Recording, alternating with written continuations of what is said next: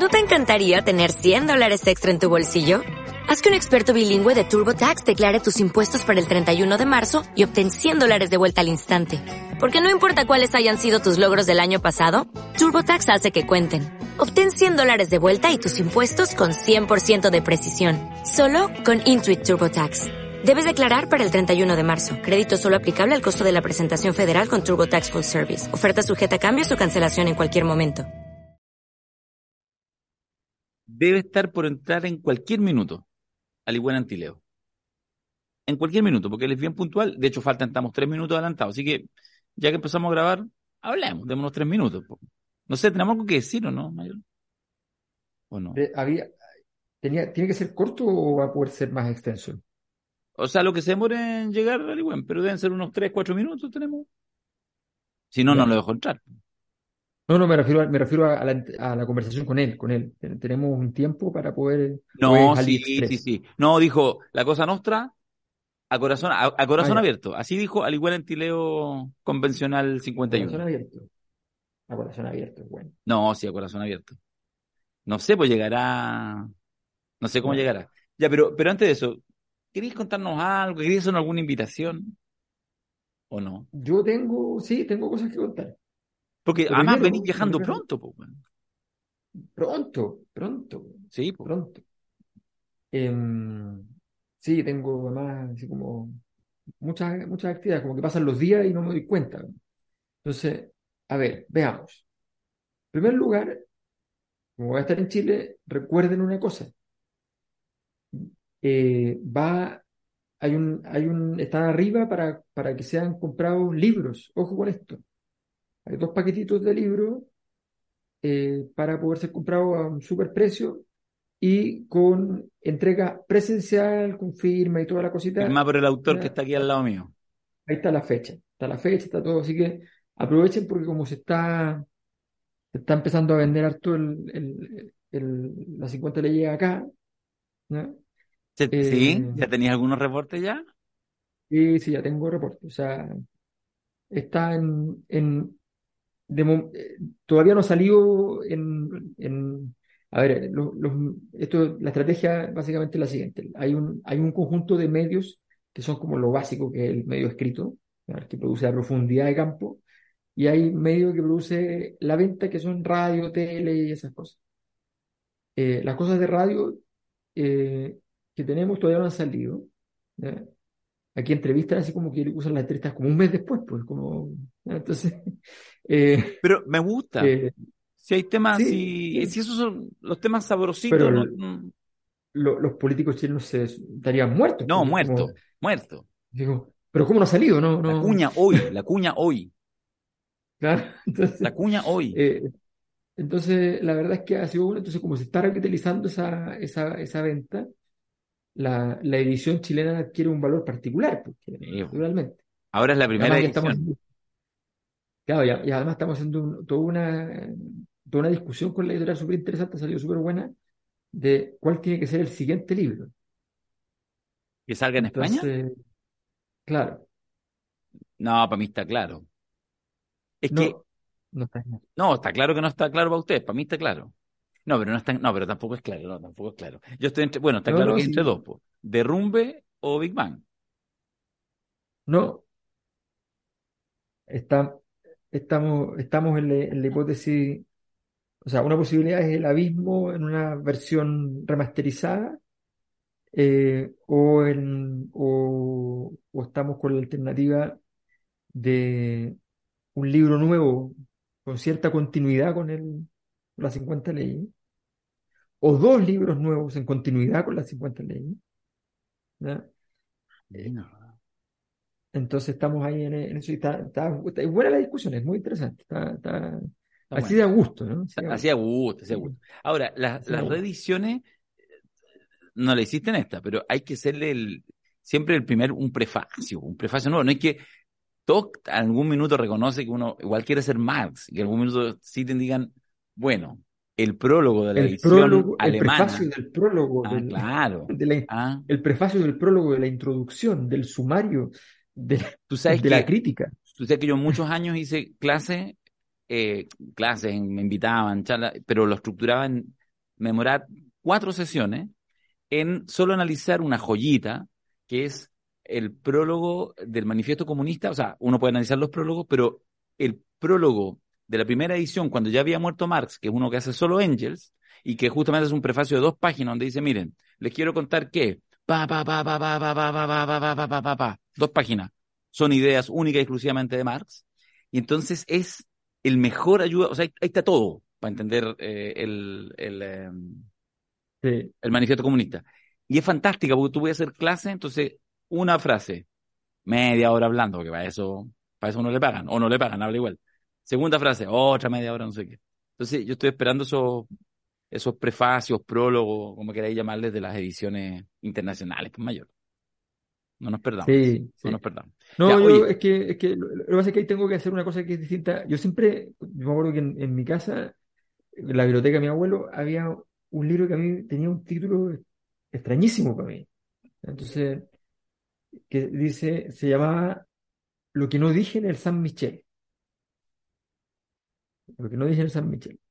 Y con el tiempo, un día me atreví, porque cuando uno es niño, como que hay cosas que dice, eh, había libros que a uno le daban miedo, así como que por, porque el título era extraño, porque entonces hay como un tabú, ¿no?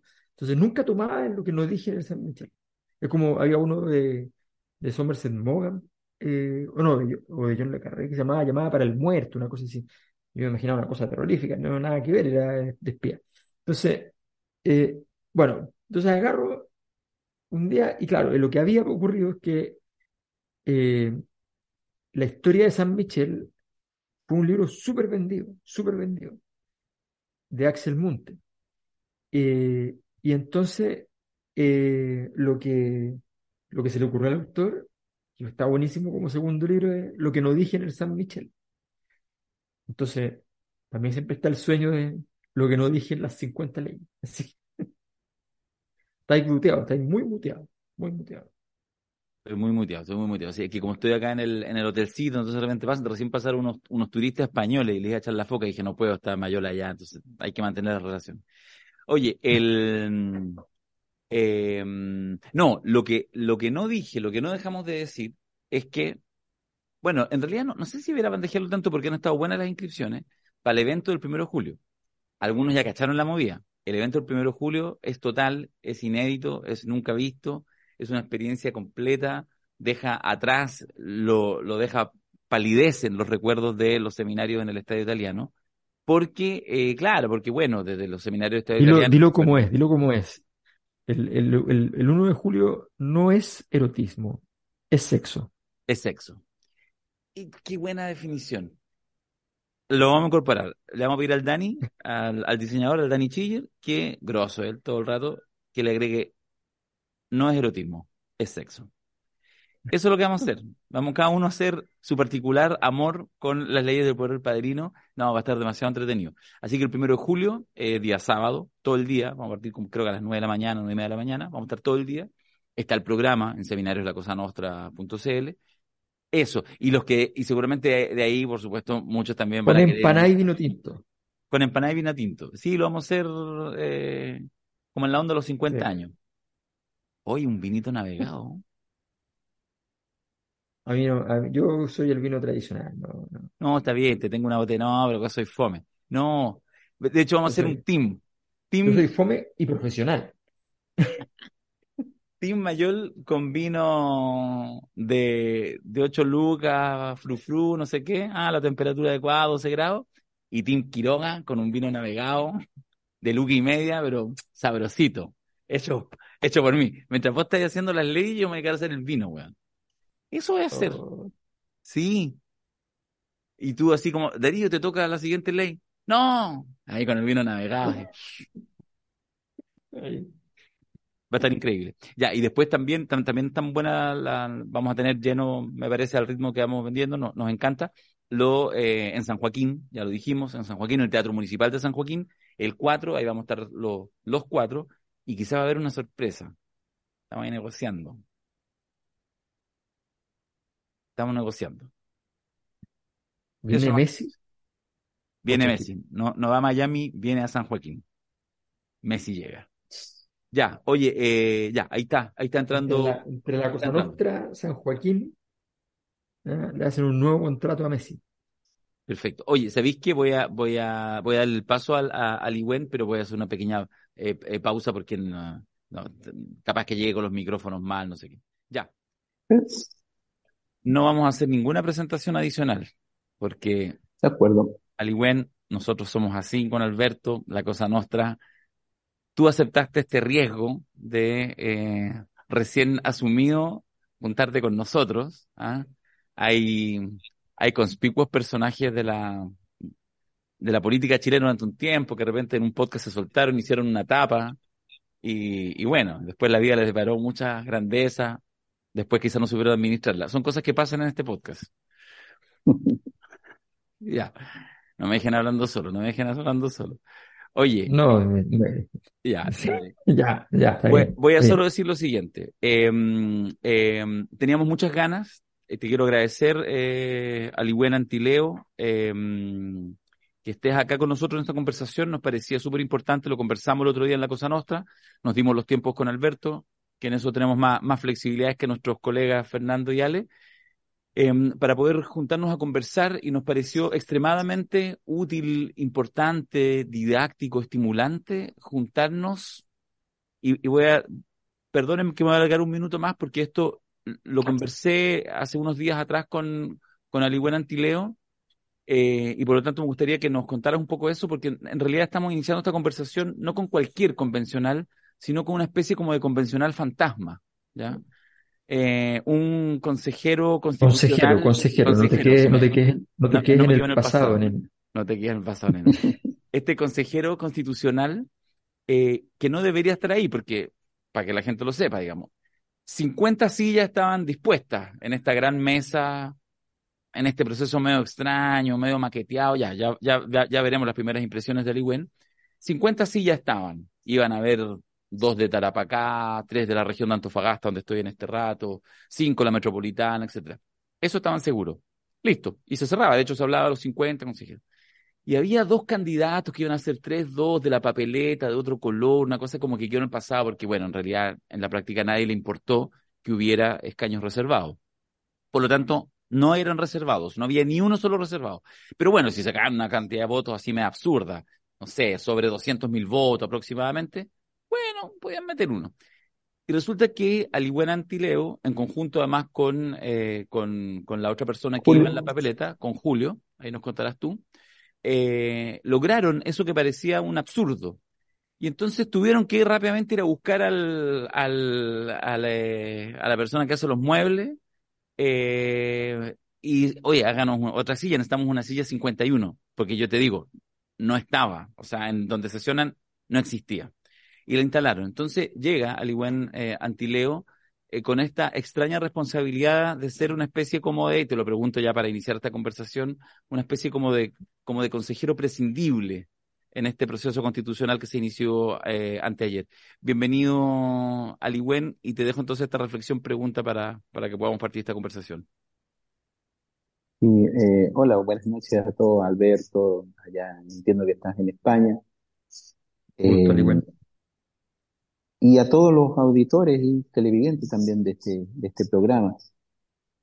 Claro, yo creo que tiene mucha razón cuando dice esto de que no estaba presupuestada nuestra participación. Yo creo que había un, diseño en este segundo proceso eh, para, para elegir un órgano eh, constitucional a cargo de redactar una propuesta de constitución eh, y que a la base partía yo creo como sancionando a dos sectores en el primer proceso habían tenido una participación, eh, yo diría, importante en el sentido numéricamente y también por los temas que, que abordaba o que traía, digamos, a, un proceso constitucional, que eran los independientes eh, y eh, los pueblos indígenas, los pueblos originarios, que no habíamos tenido nunca participación.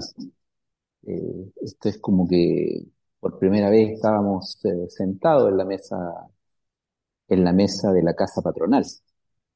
en, en, la primera convención con 17 escaños, y entiendo que los independientes lograron un número significativo de, convencionales, entiendo, con alrededor de 40. Em, y claro, el, yo diría que la élite política y los sectores más conservadores eh, leyeron este, este proceso del año 21-22, lo leyeron como también un riesgo para perder eh, sus eh, privilegios, sus posiciones, digamos, hegemónicas, y por lo tanto diseñaron un segundo proceso en donde hay una fuerte impronta de, de garantía y de hegemonía de parte de los partidos políticos y por lo tanto le pusieron restricciones a los eh, sectores independientes y a los pueblos indígenas. Y por eso entonces que no llegó ningún independiente. Ah, en, este, en este Consejo Constitucional no, no hay, son todos de partidos políticos. Y a los indígenas se nos, se nos planteó, por así decirlo, si, si queríamos estar, eh, dos requisitos que eran realmente muy difíciles de abordar. Porque en la primera convención, la más alta votación indígena de una persona fue 15.000 votos. Y ahora, para entrar con uno solo, nos pedían 190.000 votos. Y eso, es, imagínense lo que puede significar eh, proporcionalmente, que, que se le diga a alguna persona, si tú quieres tener alguna posibilidad de estar eh, tienes que superar 13 veces la votación más alta del sector que tú representas. Por lo tanto, ahí se bajaron mm, los distintos pueblos, los, pueblos indígenas de, somos 10 pueblos indígenas en Chile, el pueblo mapuche es el más numeroso, pero somos 10, y por lo tanto, nueve pueblos inmediatamente tomaron la decisión de no participar, desde el punto de vista numérico, aritmético. Y para entender eso, hay que señalar que, por ejemplo, el pueblo Rapanui tiene 15.000 habitantes aproximadamente, el pueblo Chango tiene alrededor de 6.000, el pueblo Licanantay alrededor de 20, 25.000, y por lo tanto no, no, pueden, no pueden pensar en acceder a tener 190.000. Y a raíz de eso, entonces, las dos candidaturas que quedaron fueron las de, las de Julio Marileo eh, y la mía. Y teníamos que hacer entonces campaña en, en todo el país, a diferencia de los otros consejeros que solamente hacen en una región. Nosotros teníamos que hacer campaña en todo el país. Lo que representa también un desgaste físico, eh, económico de distinto orden, pero es, muy difícil, es más difícil, digamos, que para los otros candidatos. Eh, y a pesar de eso, eh, tuvimos entre los dos 370 mil votos en la papeleta verde, 300 mil eh, efectivamente para las dos candidaturas, 145 mil para Julio Marileo y 160 mil yo, y por lo tanto teníamos derecho a que quedara uno, porque habíamos superado el umbral de los 190 mil y no nos alcanzó, pero no nos alcanzó por poco para que quedáramos los dos. Entonces eso representa de todas maneras un alza en la votación indígena, porque es primera vez también que, primera vez digo, en estos últimos dos años que se vota de manera diferenciada con una papeleta verde para indígenas y una blanca para no indígenas. Esto en la historia electoral de Chile no, no se había dado nunca y eso es también eh, fruto del, del, estallido social, del, del, proceso de la revuelta social, en donde se innovaron en tres grandes aspectos. Eh, el voto paritario, la presencia paritaria, composición paritaria del Consejo de la Convención, eh, listas de independientes, por eso accedieron los independientes, y escaño reservado para los pueblos indígenas. Ese fue el fruto del, del estallido social en, en su bajada electoral.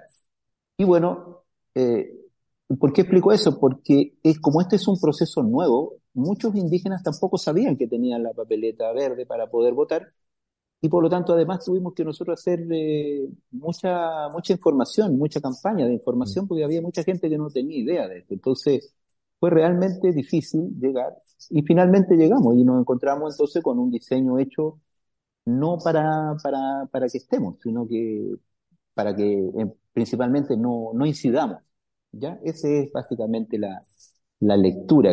Entonces, por ejemplo, eh, del punto de vista práctico, o sea, acá, una vez que ya quedamos, nos interiorizamos de que, por ejemplo, yo no puedo o no podía eh, argumentar, fundamentar mi votación eh, porque no tenía una bancada de partido detrás. Y la bancada de partido se forma, perdón, las bancadas se forman con cinco, cinco consejeros.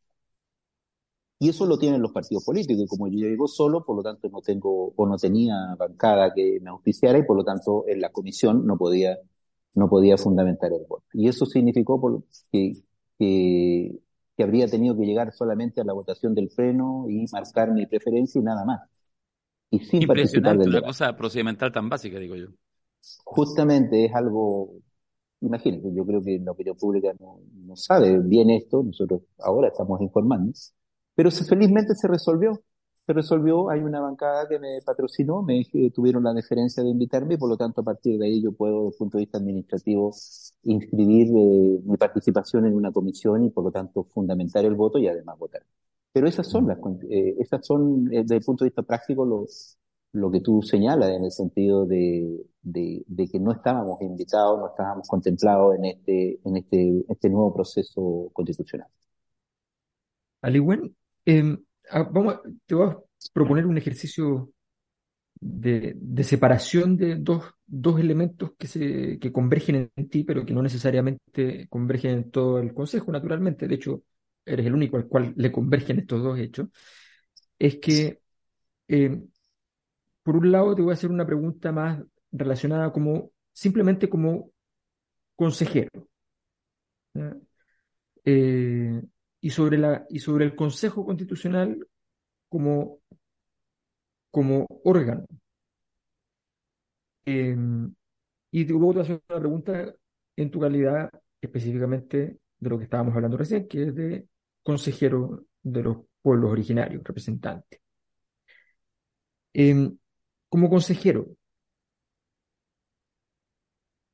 ¿qué lees tú? Y si ves diferencia con el grueso del Consejo, también me gustaría saber si ves alguna diferencia y cómo lo ven entonces la mayoría eventualmente, si es que hay alguna diferencia. ¿Cómo ves tú o cuál sería para ti el principal desafío de este eh, nuevo proceso constituyente? ¿Cuál sería el elemento central de ese desafío? Y desde el punto de vista de tu rol como representante de los pueblos originarios. ¿Cuál sería eh, tu rol en particular? Eh, ¿Qué es lo que qué es lo que hay que relevar? ¿Qué es lo que hay que rescatar? ¿Qué es lo que, qué es lo que sientes que se puede lograr con tu participación única, exigua para efectos del volumen cuantitativo? Pero que tiene una gracia matemática muy importante y es que todos sabemos que el cambio más grande que existe en términos cuantitativos y cualitativos es pasar de 0 a 1. Entonces, eh, dado eso, eh, ¿cuál es, ¿cómo ves tú qué rol puedes cumplir y qué rol puede cumplir la discusión sobre los pueblos originarios en este proceso constitucional eh, dadas las condiciones en, en, la que está y en la que tú has descrito muy bien cómo se configuran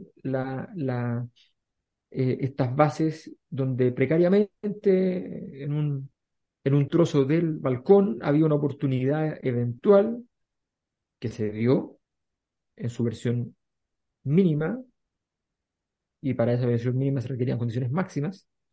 Eh, entonces, ¿cómo, ¿cómo ves tú que desde dónde y hacia dónde puedes, puedes lograr qué cosa eh, en, este, en este escenario. Entonces, primero como, como consejero eh, como miembro de este consejo en general y como en particular como miembro del pueblo originario.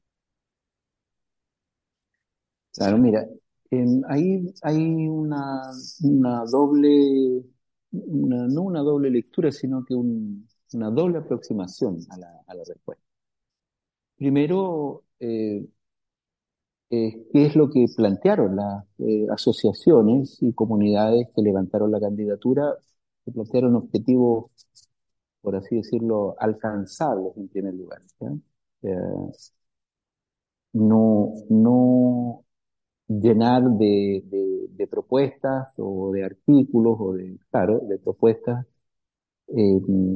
que no pudieran conseguirse, ¿ya? Porque en la primera convención hubieron 50 artículos, en la propuesta constitucional hubieron 50 artículos destinados a eh, garantizar derechos de los pueblos indígenas, ¿ya? Y el resultado práctico eh, es que no, no, no obtuvimos nada. Por lo tanto, hoy día se planteó en este nuevo escenario cuatro o cinco grandes temas y tratar de conseguir eh, alcanzar esos objetivos, o al menos buena parte de ellos. Entonces, en ese sentido, hay un mandato, por así decirlo, político de parte de las organizaciones mapuche y también de otros pueblos indígenas. Y en ese sentido, eh, lograr que eso se plasme en, la Constitución eh, requiere de saber adecuarse y saber eh, jugar, digamos, en una cancha que ya está eh, diseñada. Ese es el, el, el acuerdo, digamos, eh, donde tiene los bordes constitucionales, que son 12 básicamente. Y por lo tanto, es en ese ámbito, primero que nos vamos a mover en los próximos cinco meses y, y en esos bordes entonces tratar de plantear y de consagrar eh, derechos eh, colectivos para los pueblos indígenas. Y eso pasa, por lo tanto, por, por obtener los votos para, para esos, eh, para esos eh, artículos, para esos cambios, para esos derechos. Y dado que el sector, por así decirlo, que, que, que llamó también a aprobar la propuesta de nueva constitución del 4 de septiembre y que consagraba derechos para los pueblos indígenas, dado que ahí hay solamente 16 votos, no estoy diciendo que sea ya ganado esos votos, sino que existen mejores condiciones para aproximarse ahí, es necesario buscar los votos de centro. Es necesario dialogar, presentar argumentos y lograr ciertos acuerdos para que se puedan aprobar.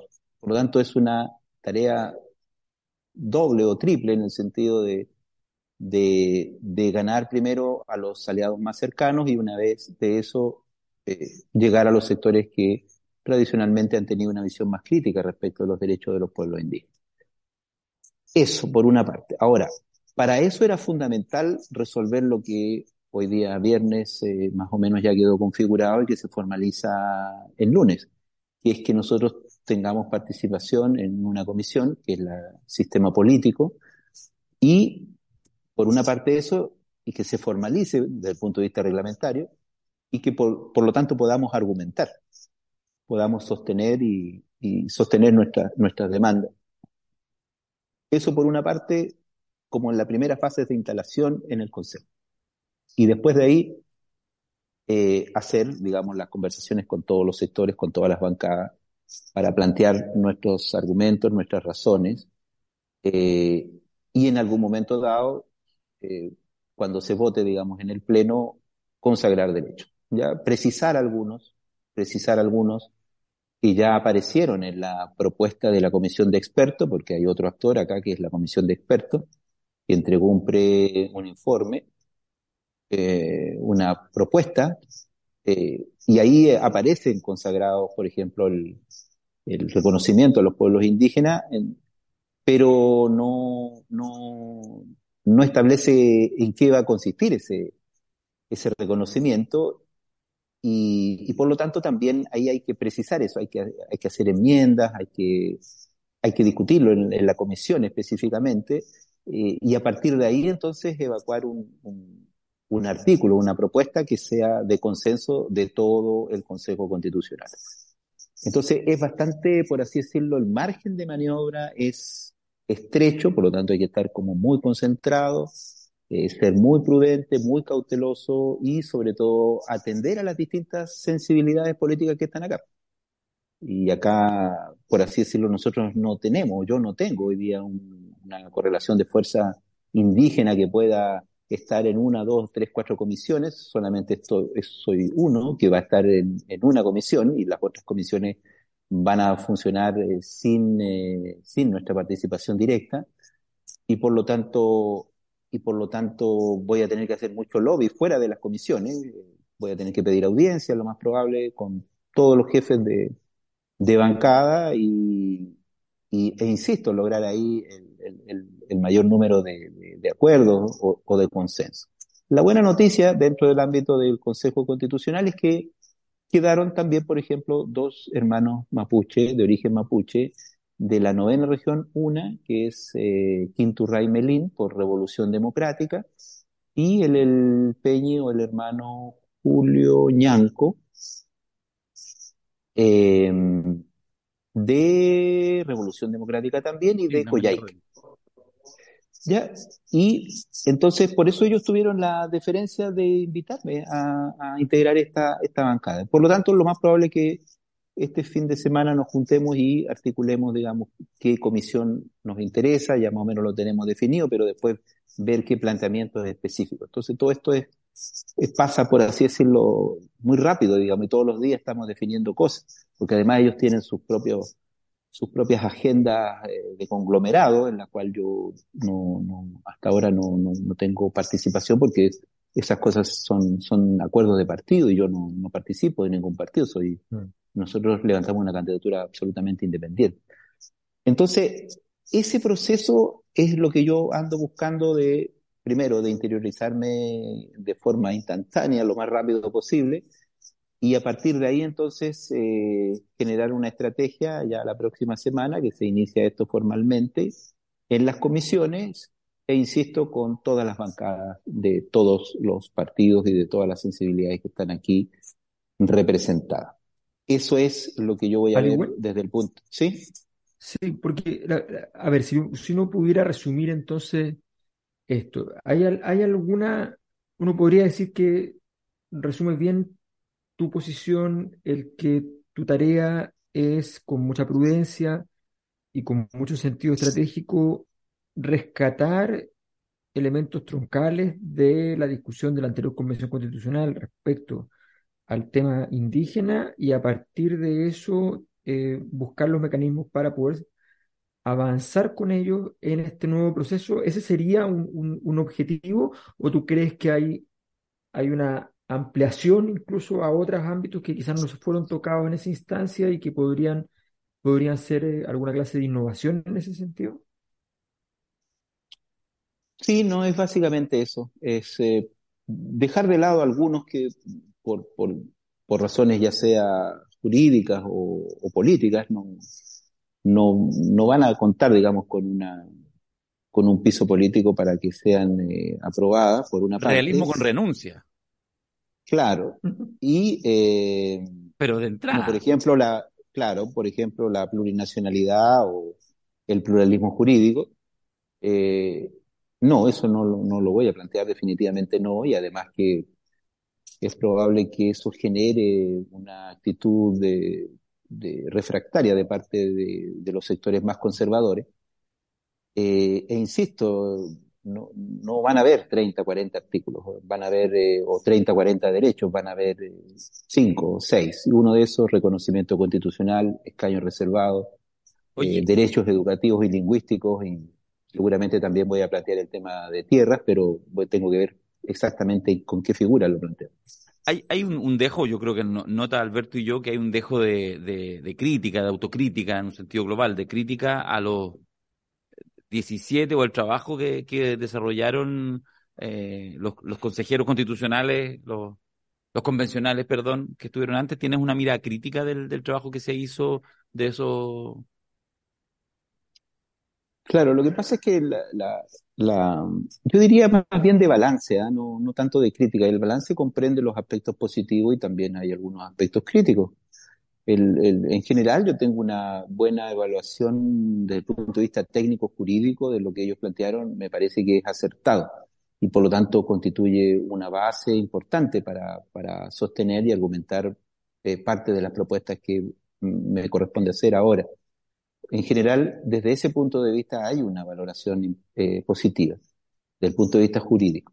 Lo que sí eh, hay una crítica respecto del manejo político, o sea, el eh, encerrarse tanto tiempo, un año, nosotros tenemos cinco meses, eh, estar un año debatiendo estos temas y, y, encapsularse en un, proceso o en una convención y no generar eh, articulación con el movimiento social indígena y mapuche y territorial, me parece que es un error político que nos costó muy caro.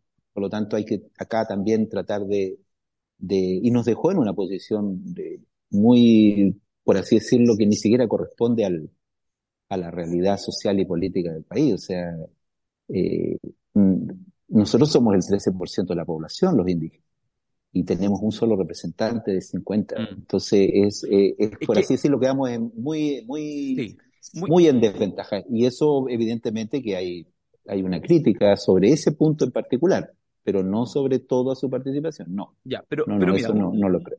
Muy, muy corto en, en esto que te quiero preguntar no, no te surge la tentación porque, o sea, yo me imagino, me, me pongo en tu, en tu, en tu pellejo, Liwen, que en el fondo está ahí además como único representante independiente de, de, los, de, los, de los otros eh, eh, dos mapuches, pero estar en un, o sea, para algo fueron electos en una lista, digamos, en RD, etcétera, y por supuesto habrá coincidencia, pero, pero tu rol es distinto. Eres el único representante que está ahí en esa condición, a diferencia de 17 que había representando además eh, a los 10 pueblos originarios eh, reconocidos en, en, ese proceso.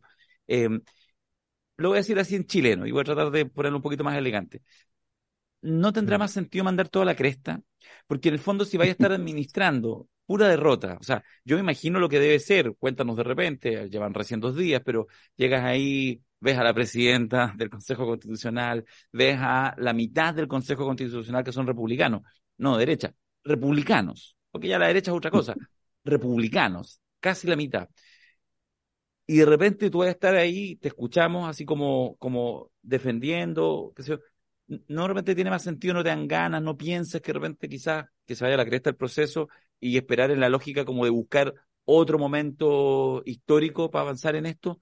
¿Por qué, por qué tú asumes, un, me imagino que además debe ser muy displacentero eh, administrar, insisto, un momento de derrota? ¿ah? Eso en general uno, uno quisiera administrar momentos de alza. Tú estás ahí administrando un momento de gran derrota, no solo para muchas fuerzas sociales y populares, sino también para lo que ha sido el reflujo respecto a el orgullo, la identidad mm. originaria que en este último, no sé, 12, 18, 24 meses ha sido un reflujo muy fuerte que uno lo palpa en la calle.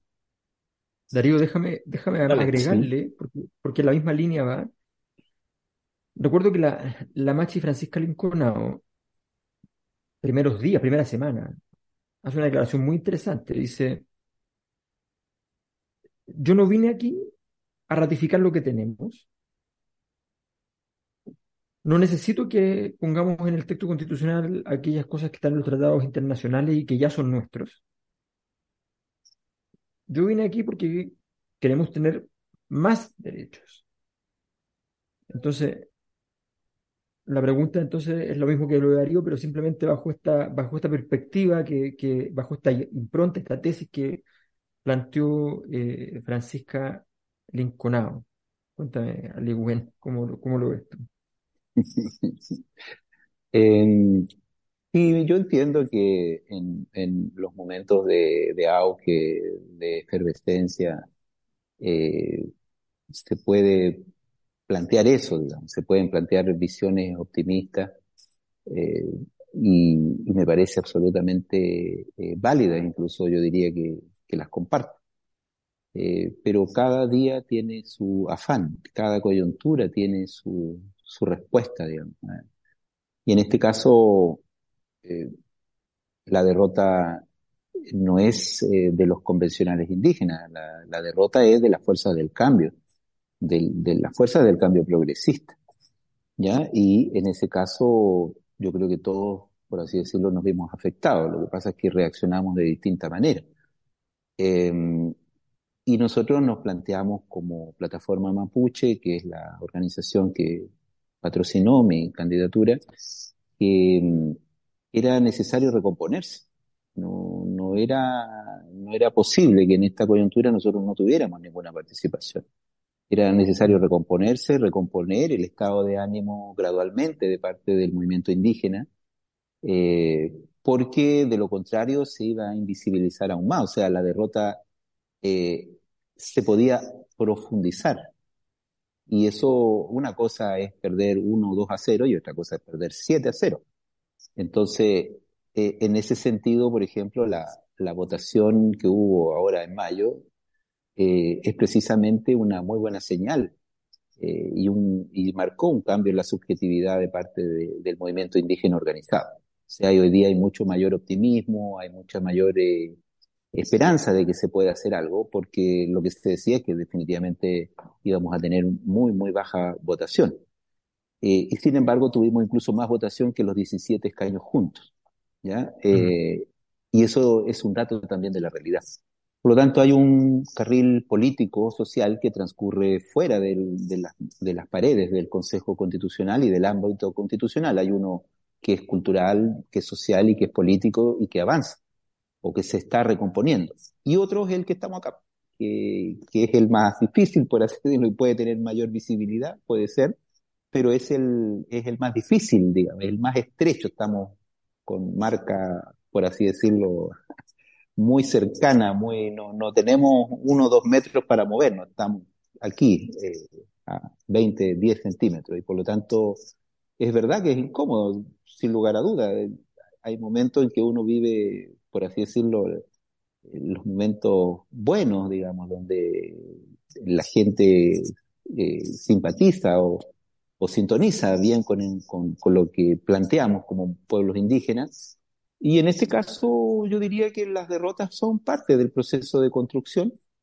Eh, no es ni la primera ni va a ser tampoco la última derrota que vamos a tener. Esta es una derrota electoral. Eh, hemos sufrido peores derrotas eh, y nos hemos también levantado de peores situaciones que esta.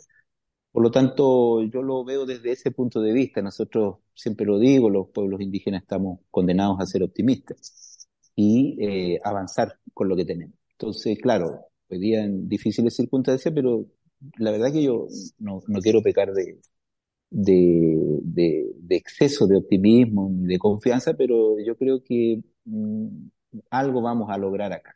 Y en el caso de que haya una propuesta final en noviembre que, que indique otra cosa, que los derechos que se consagren o, son muy débiles su consagración o definitivamente no hay derechos porque no conocemos todavía la votación de, de, los sectores más conservadores o de la derecha en, en, el Pleno y por lo tanto puede darse también en un escenario donde, donde se diga que no, no hay derechos simplemente y no haya, no haya una propuesta en ese sentido en noviembre que, nos favorezca, serán las organizaciones, las comunidades, la ciudadanía la que decida y uno tendrá que atenerse a esa, a esa circunstancia. Y si eso indica de que por lo tanto mi esfuerzo no valió la pena acá o el esfuerzo nuestro aquí no valió la pena, eh, habrá que asumir simplemente esa condición, habrá que asumirla, pero asumirla en el sentido de que nosotros hicimos el máximo esfuerzo y ese máximo esfuerzo eh, no es por intereses eh, personales, porque hay que entender una cosa también, todos los que estamos acá eh, eh, no, no tenemos una aspiración a ser alcalde, ni a diputado, ni a senador. ¿Por qué? Porque quedamos inhabilitados. Eh, a diferencia del primer proceso, en donde podían después de un año nuevamente postular a cualquier cargo de elección, y varios de ellos lo pensaban así. Nosotros no, nosotros, en mi caso, prácticamente yo creo que, desde el punto de vista político, creo que es una es eh, un momento, eh, yo diría, muy difícil, muy complejo, muy adverso, pero, pero, pero hay que estar también en estos momentos, o sea, no, uno no puede estar solamente en, lo, en, la, en, la, en la, solamente en las partes claras, en las partes, en la fiesta, digamos, también, también hay que estar en los momentos de derrota y mantener una actitud serena y, contribuir, digamos, nuevamente a recomponer nuestra capacidad de, de, resistencia y de influir y avanzar. Ahora, en ese sentido, es cierto que hay temas que también nos eh, son positivos, digamos. ¿En qué sentido? Que, por ejemplo, si bien la plurinacionalidad era un ámbito muy importante, y hoy día no se plantea, hay que señalar de que, por ejemplo, si se avanza en la consagración de un Estado social y democrático de derecho para el país, me parece que igual representa un avance. Creo que representa un avance. Hay que ver ahora cómo se consagra eso del punto de vista regional, del punto de vista de los derechos sociales, eh, económicos, que, que, que, están también y que se van a regular o que se van a discutir aquí, a lo menos en, esta, en este Consejo Constitucional. Por lo tanto, yo diría que no, no, no todo está perdido. no, no, no lo creo francamente así, porque de, de haber sido mm. así, no, no nos habríamos presentado, claramente. Habríamos esperado otro escenario justamente, o tal vez, eh, no sé, construir otra, otra alternativa. Nosotros nos embarcamos en esto, eh, creemos que tenemos un apoyo social eh, considerable del mundo indígena y en función de eso vamos a actuar en consecuencia. Al igual, hay una, hay una, mm, eh, hay un elemento de análisis que, que, se, que es muy simple dado el escenario que se produjo. el Partido Republicano, en rigor, tiene la capacidad de vetar cada cosa que tú puedas instalar. Desde el punto de vista de la continuidad histórica y, sin ningún afán de categorizar o caricaturizar la, situación, el Partido Republicano es un, eh, un evidente exponente de una larga tradición eh, de, de, construcción política de una especie del, Chile de la, blanquitud, ni siquiera del mestizaje. Em, y de esta creencia que, muchas veces se ha hecho carne en el grueso de la población, de, de pensarnos así como occidentales y caucásicos. Los ingleses de Sudamérica, eh, por de pronto. Claro. Entonces, em, bajo esa perspectiva, quiero preguntarte por una, no una expectativa, sino que una, una hipótesis que tú podrías tener a partir de lo que has visto, lo poco que has visto, no se figura algo, ¿no? Porque el Partido Republicano tiene dos grandes alternativas respecto a este tema. De hecho, este tema podría tomarlo como un tema muy importante para ellos en términos de distintas, distintos criterios, desde legitimación hasta desde el punto de vista de mostrar fortaleza. Ambas cosas irían en, carriles separados. El Partido Republicano podría decir, Aligüen venga para acá, nos interesa mucho, trabajemos juntos y veamos qué se puede hacer. Estamos dispuestos a apoyar todo lo que podamos. Vamos a, estamos dispuestos a ceder. Y en muchos aspectos sería una cosa muy inteligente. Y, y hay otra alternativa que es decir, bueno, perdón, a mí esto no me gusta y nosotros ganamos y, vamos a decirte, mira, bueno, me parece tu trabajo ha sido excelente, te reconocemos todo, pero... Pero Chile es uno solo. Ha sido muy prudente, no llegaste con champán, llegaste con una botella sobria de vino, ¿ya? Eh, pero de verdad nosotros, claro, pero Chile es uno solo y, finalmente todas estas cosas generan alguna clase de fragmentación que no le hace bien a la unidad nacional. Entonces, lo lamentamos mucho, aquí te ofrecemos un conjunto de reconocimientos que son estos. Eh, ¿Cuál crees tú que más ves, de acuerdo a lo que ves los primeros días, que puede no ser representativo en todo caso, pero de acuerdo a lo que ves, tú cómo proyectas la, eventual conducta de, los republicanos o no la proyectas simplemente? Claro, mira, yo tengo la impresión de que mm, en una primera fase de instalación de, este Consejo, eh, creo que se producen ciertas inercias en cuanto a las actitudes y los discursos y los tonos de discurso. Que es que eh, creo que hay eh, consejeros que todavía le, le, hablan a una audiencia o se dirigen a sus electores, a su barra más cercana. ¿ya? Y eso, si se planteó desde un punto de vista, por así decirlo, duro, desde un punto de vista como inflexible, eh, creo que van a haber voces que, planteen este mismo tono y esta misma actitud en las próximas semanas. pero también tengo la impresión de que en el espacio cotidiano eh, se, uno puede argumentar, uno puede conocer a, la, contraparte eh, y se van a ir flexibilizando, a mi juicio, las, eh, las posiciones. Eso espero y eso quiero. Em, sin embargo, también tengo presente que hay situaciones, por así decirlo, que, que es bueno considerar. O sea, primero no puede lo que tú dices de, hacer o, que se pueda entender como una caricatura. Eh, yo no sé ustedes, pero a mí me pasa de que yo en mi familia tengo eh, familiares de derecha, ¿ya? Eh, y tengo también familiares uniformados o he tenido. Por lo tanto, yo no estoy hablando con extraterrestres, yo estoy hablando con personas con las que vivo y convivo, e incluso con las cuales tengo afectos. Em, y eso, y eso también me, hace tener una aproximación, eh, eh, por así decirlo, no prejuiciada.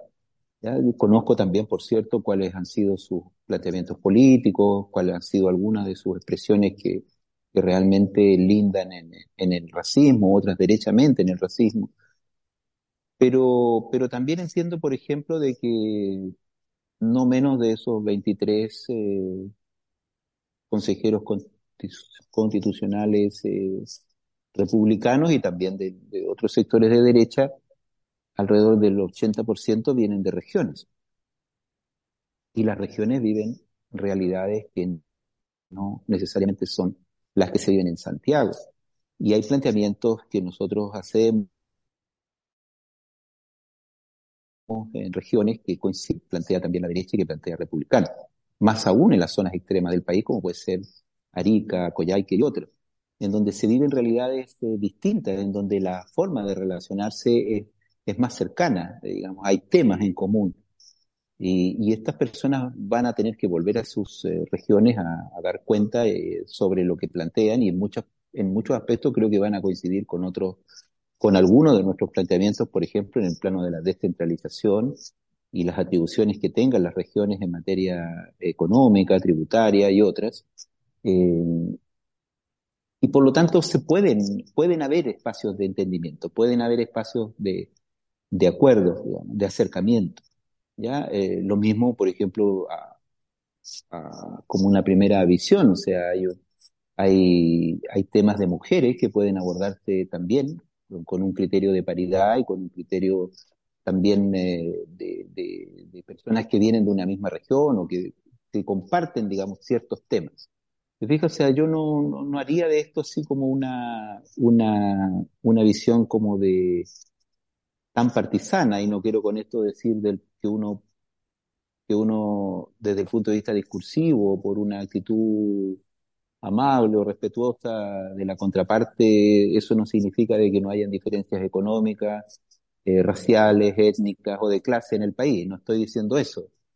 Lo que estoy diciendo es de que estamos en una coyuntura como país que requerimos eh, salir adelante y salir adelante todos juntos. Y en ese sentido, me parece que eh, republicanos, por ejemplo, y la derecha aspiran legítimamente a ser gobierno en dos años más, que sea Casa el presidente de la República, la otra derecha, otros sectores de derecha quieren que sea Matei, por ejemplo, eh, y ellos eh, van a tener que dar señales políticas a la ciudadanía, porque esto se gana con votos, y ninguno de esos dos sectores tiene eh, los suficientes votos para ser presidentes de la República. Y por lo tanto, también tienen que dar señales al mundo indígena y al mundo mapuche. Y nosotros nos encargaremos de plantear cada vez que hagamos una propuesta de reconocimiento de derechos indígenas, objetivamente y fidedignamente diremos cómo se comporta cada bancada, cada sector y cuál es su votación cuál es aquella que niega los eh, derechos de los pueblos indígenas y cuál es aquella que los reconoce o algunas que le harán las enmiendas que estime pertinentes.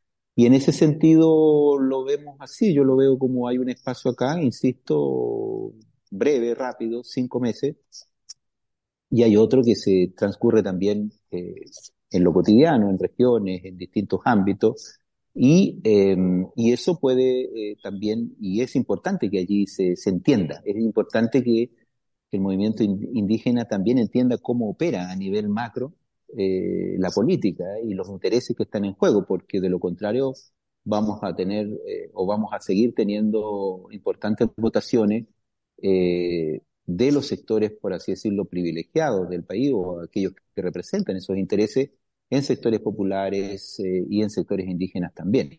Esto es parte de un proceso de crecimiento y de maduración política y así lo entiendo. Entonces, eh, yo diría eso, yo diría que no voy con una mala expectativa, francamente. Digo que vamos a hacer el mejor esfuerzo y veremos si ellos deciden no otorgar ningún derecho porque tienen los votos suficientes para eso. Bien, es, es su mayoría circunstancial la que le permite hacer eso, pero eh, también habrán otros momentos políticos y sociales en, en, en, a futuro que nosotros tendremos también que pronunciarnos al respecto.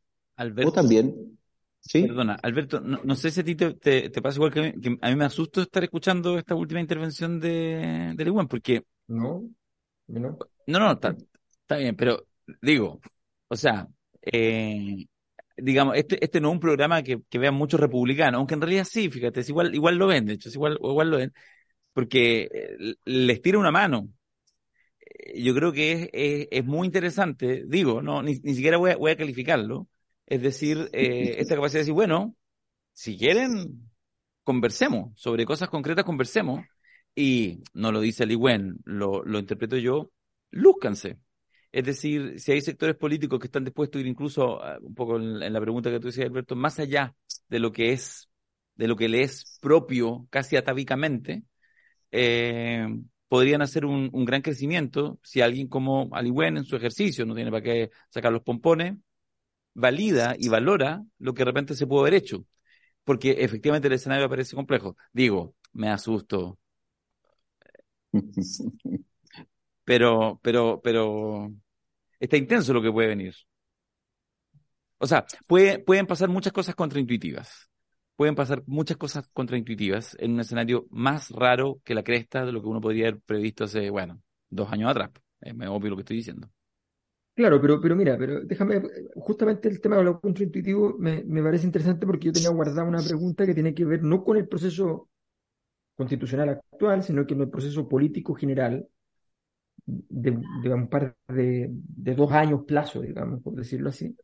Y te quería preguntar también que, ¿cómo veías tú, porque ya analizamos los republicanos, ¿cómo veías tú al gobierno respecto a, a la cuestión de los pueblos originarios? ¿Cómo lo ves tú el gobierno desde su intento inicial de, de diálogo en Temucuicuy? Eh, ¿Cómo lo ves tú después en, el marco de la situación donde se invalida la posible negociación de Janet Vega? Eh, ¿Cómo lo ves tú respecto al tema de más, menos militarización, eh, estados de excepción? ¿Cómo lo, cómo, cómo lo ves tú como, como el otro interlocutor, digamos? Tienes un interlocutor por un lado y tienes este otro interlocutor que está al otro lado eh, y, y, y, ya hay una cierta cantidad de casos, de situaciones en las cuales ya puedes, puedes evaluarlo. ¿Cómo, ¿Cómo lo ves y cómo ves tú que eso se pueda proyectar también en el proceso eh, propiamente legislativo constitu constituyente? Claro, mira, hay, hay siempre eh, distintas formas de abordar esta, estos escenarios, eh, distintos enfoques. Yo creo que en, el caso de la instalación de este gobierno que lleva un, año y medio, eh, había una expectativa razonable de que iba a haber una mejor eh, relación con los pueblos indígenas. Entonces, eh, lo que creo que conspiró en contra de esta, de esta relación o de obtener mayores, eh, eh, mayores resultados, dice relación con una equivocada instalación del tema indígena en el ámbito institucional, en el ámbito de la gestión institucional. Y me explico. el tema indígena por primera vez pasó del Ministerio de Desarrollo Social al Ministerio del Interior. Y eso fue un tremendo cambio, lo que implica, entre otras cosas, eh, instalar equipos nuevos en un ministerio que no, no tenía esa función. Y eso se demora. Eso se demora desde el punto de vista de la gestión institucional, administrativa e institucional. Y por lo tanto ahí se retrasó o se demoró y se podía entender tres, cuatro meses. Sin embargo, después, producto de, de la ineficacia eh, de, de, ese diseño, pasó, entiendo, después a Secretaría General de Gobierno y después de tres, cuatro meses volvió nuevamente al Ministerio de Desarrollo Social. Y en el intertanto pasaron esto de Temucuicú y los acercamientos. Pero eso significa un retraso de nueve meses en la práctica. Y básicamente lo que se apuntaba era a tener una comisión que viera el tema de tierras, ya porque ahí radica el tema principal desde el punto de vista del conflicto. Entonces un retraso de nueve meses para un gobierno de cuatro años, por así decirlo, es demasiado largo y eso es un tema desde el punto de vista de la concepción de cómo se entiende eh, para abordar el tema indígena en la particularidad de Chile. Eso primero que nada, ahí hay un error estratégico en los, eh, en los ideólogos, en los, eh, sí, en el equipo de diseño estratégico de cómo gobernar. Primera cosa. Segundo, a raíz, creo yo, de los dos, de los, dos reveses electorales eh, por, la, por el tema constituyente o constitucional, creo que también se dio una, una definición tácita. ¿En qué sentido? En que los gobiernos, yo creo que no solamente en Chile, sino que en América Latina, de corte progresista, eh, toman una decisión, que es que la gobernanza se hace privilegiando a los partidos políticos de gobierno progresistas pero se hace sin los movimientos sociales. Porque siempre se fijan cuando ustedes elaboran su, su argumentación y su pregunta es qué es lo que hace un consejo, qué es lo que hace un gobierno, qué es lo que hace un parlamentario, pero, pero siempre queda ausente el elemento del movimiento social, del sujeto social que es realmente el que hace los cambios. En este caso, del movimiento mapuche. Nosotros no tenemos participación como movimiento social en este gobierno progresista. Eh, y eso es una decisión política. Lo mismo creo que pasó en Argentina y lo mismo creo que puede suceder con Lula. Los gobiernos progresistas están en la gobernanza, como la entienden a futuro, la entienden sin los movimientos sociales. Y eso también es una decisión de carácter estratégico. Y yo creo que Chile no es la excepción. Ahora, cómo se expresa acá es como lo que tenemos ahora, lo que estamos viendo en estas, en estas circunstancias. Porque otra cosa es empoderar a los movimientos sociales y otra cosa es gobernar para los movimientos sociales. Y eso ya es un tema técnico de gestión. Y aquí ha fallado la definición de trabajar con los movimientos sociales y por una parte y por otra parte también ha fallado la gestión y el diseño institucional. Por eso tenemos las circunstancias que tenemos ahora, que estamos corriendo para que el 21 de junio se instale, dentro de algunos días más, se instale una comisión por la paz y el entendimiento para que vea y por así decirlo, ahora ya con tiempos muy acotados, por lo tanto va a tener que correr mucho para ver el tema de tierra y después el catastro de tierra, cómo se restituye, cuánta tierra se restituye y en qué plazo. Y eso creo que va a marcar, digamos, la, agenda de los próximos eh, meses. Espero, espero que incida positivamente en un cuadro general, pero yo, creo que también nosotros como movimiento indígena tenemos que hacernos una, una crítica al respecto. Si nosotros no estamos suficientemente organizados, si la mayor parte de nuestros dirigentes son cooptados por, el, por las labores de gobierno, ¿qué es lo que estamos pidiendo? O sea, que no puedo echarle la culpa a republicanos, ¿te? No puedo echarle la culpa, no sé, a cualquier partido, ni, ni a los medios de comunicación, ni a los fake news.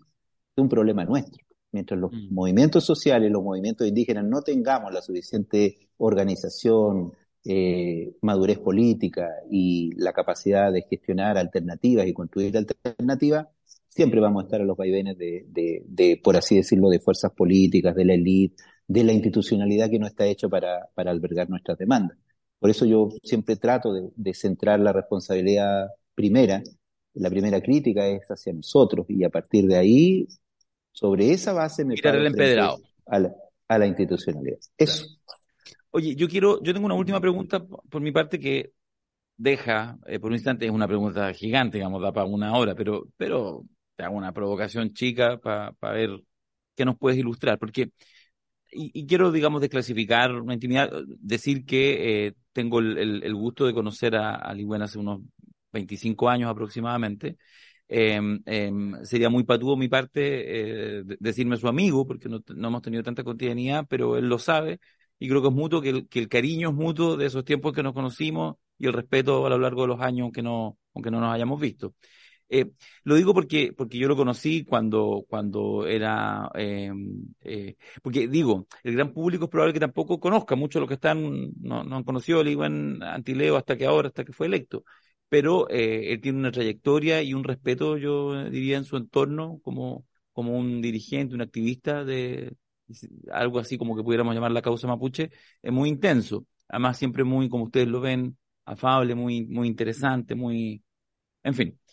Eh, y yo lo conocí cuando estaba en ese tiempo en la Meli Huitran Mapu, ¿cierto? Organización señera, interesante, y en el origen de la coordinadora Arauco Mayeco, ¿ah?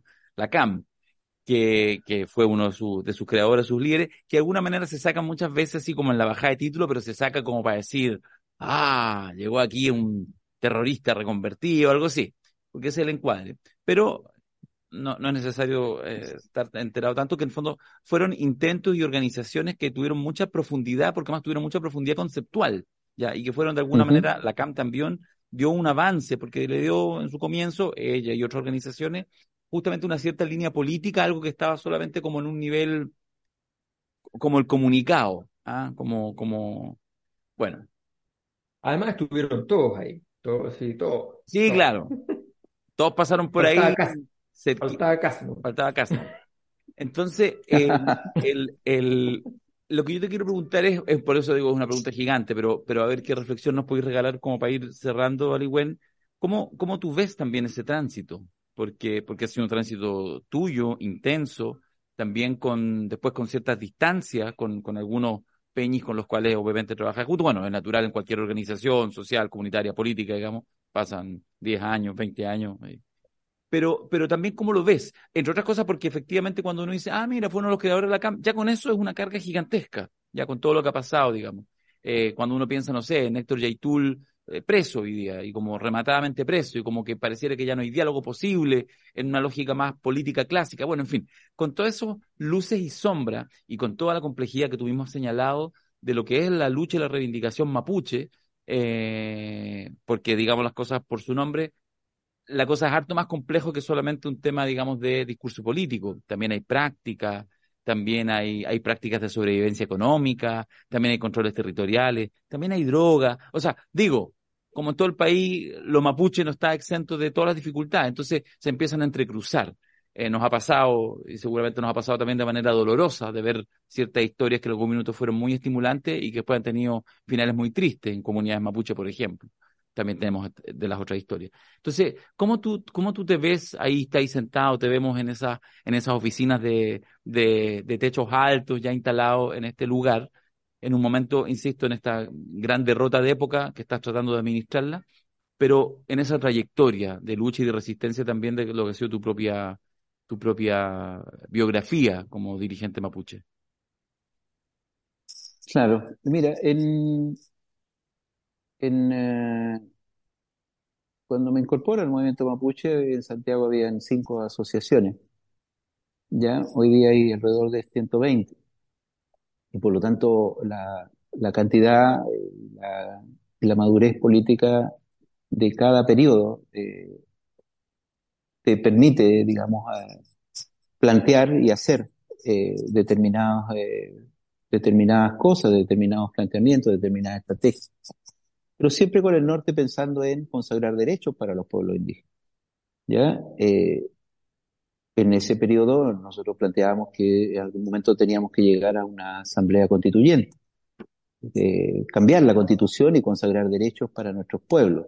El punto es que no teníamos eh, la construcción todavía social y estábamos avanzando en eso, pero no teníamos herramientas técnicas ni jurídicas, y digo, no teníamos como país. En ese momento no, estaba el convenio 169, no teníamos una serie de, cosas y de conquistas que posteriormente el movimiento organizado logró. Por lo tanto, ante un escenario muy adverso y ante nulas posibilidades en ese momento, o escasas posibilidades de avanzar institucionalmente, elaboramos una estrategia para sobrepasar esa legalidad. Y eso dio origen no solamente a la CAM, sino que a varias asociaciones que tenían esa visión, y dentro de eso también Meli Map, de las cuales yo la fundé, ambas, y fui eh, vocero durante varios años. Ahora, en ese proceso, claro, se, yo diría que se amplió el repertorio, es como una caja de herramientas, ¿eh? los, todos los movimientos y los pueblos tienen su caja de herramientas y la sacan y la ocupan en, en determinados momentos. O sea, si yo quiero, si yo quiero eh, eh, clavar un clavo, no, no, saco un destornillador ni un alicate. Te fijas, cada momento tiene su, su herramienta. Y en este caso nosotros lo que fue es que ampliamos el set de herramientas de la caja que teníamos para cada momento. Y el pueblo mapuche o sectores del pueblo mapuche hicieron suyo de esas políticas. Y ahí están, y están funcionando, y están operando, y están construyendo. Algunas con más o menos acierto, pero ahí están. Eh, pero lo que pasa es que ahora hubo un estallido social y eso no estaba, eso no estaba previsto. No sé si, si la Cosa Nostra lo previó en algún momento, tal vez, eso lo desconozco. Yo al menos no, no tuve esa visión, que iba a haber un estallido de estas características. Sí que podíamos llegar a un, momento constitucional, sí, eso sí, eso es una, eh, trabajábamos para ese objetivo. Pero de repente llegó el momento, el momento constitucional, el estallido. Y el estallido instala un momento constitucional y nosotros dijimos, esta es, si, si la mayor parte del, país está planteando un cambio constitucional, nosotros incorporemos nuestras demandas ahí. Y trabajamos para eso. Eh, las propuestas de escaños reservados de la primera convención trabajamos activamente. ¿Por qué? Porque si tú puedes avanzar eh, al menor costo posible y, y, eso también haciéndolo organizadamente eh, e institucionalmente, yo creo que hay que agotar esas instancias también. Ahora, ya lo conversamos anteriormente, estos son los resultados y aquí estamos, pero el objetivo es siempre consagrar derechos para los pueblos indígenas. No, no es la forma de lucha la que determina los objetivos, son los objetivos los que determinan en qué momento se ocupa qué forma de lucha. Pero siempre nosotros pensando en la autodeterminación de nuestros pueblos, en la autonomía y pensando, por cierto, en avanzar en los derechos para miles, miles de, de mapuches y miles de otros pueblos, o sea, de, descendientes de otros pueblos, de los 10 pueblos indígenas. Y bueno, en esta circunstancia me, tocó a mí, me corresponde a mí estar acá, pero no, no era un, no, no fue ese el objetivo, digamos, de, participar en un movimiento. Socialmente de repente te toca, te toca, eh, no sé, escribir, te toca teorizar, te toca comunicar, y tal vez en otro momento te tocará en una sede parlamentaria o en otro ámbito te tocará hacer gobierno y gestionar políticas públicas para los sectores que tú eh, quieres eh, beneficiar. ¿Te fijas? Y yo diría que hay, en ese sentido está esa, esa, esa visión, esa, esa forma de, de encarar los desafíos. Pero son siempre, yo diría que una vez que me preguntó, alguien de derecha me, me, hizo una consulta y me dijo algo más o menos parecido a eso y le dije, claro, yo diría que lo único que siempre he reivindicado y he planteado políticamente, públicamente y a cara descubierta todo lo que he dicho y hecho. Y, y, eso es así, y fue así en ese momento cuando nos acusaban de no sé qué cantidad de cosas y esto también ahora es lo mismo, ahora lo que pasa es que ahora me escuchan en la misma mesa, sentado aquí frente a, espero en la próxima semana un metro o dos, argumentando sobre los derechos de, de mi pueblo y de los pueblos indígenas del país.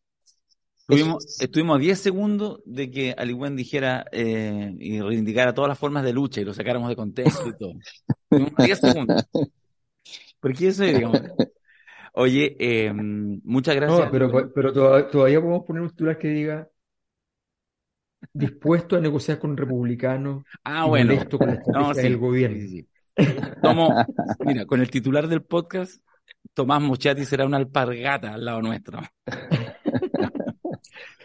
Oye, eh, Ali buena a ti todo el mundo te dice Ali, ¿cierto? Sí, así es. Sí, Es que el, es que mira la tontera que estoy cerrando el podcast. No sé, yo creo que hay algo ahí, una cosa muy, muy afable. Yo creo que, que mm, eh, termino solo diciendo, insisto en esta, me, permito esto, quizás porque es viernes la noche cuando estamos grabando.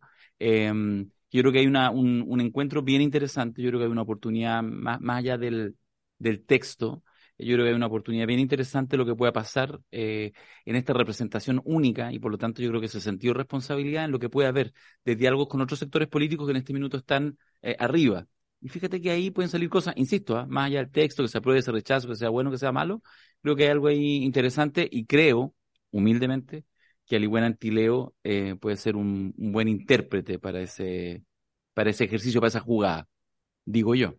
Pero muchas gracias por venir a la Cosa Nostra, Alibuena. Gracias a ustedes por, por invitarme y espero que no sea la última vez que, que me inviten, a, a, a, lo menos en dos o tres meses más cuando tenga digamos, oportunidad de conversar y dialogar y, y tratar, digamos, acá con, con los distintos sectores para, para contarle e informarle a la opinión pública de cómo se ve esto desde esta perspectiva. Gracias.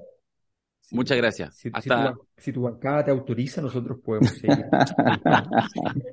ya, cortamos. Hasta una próxima. Chao, chao. chao, chao.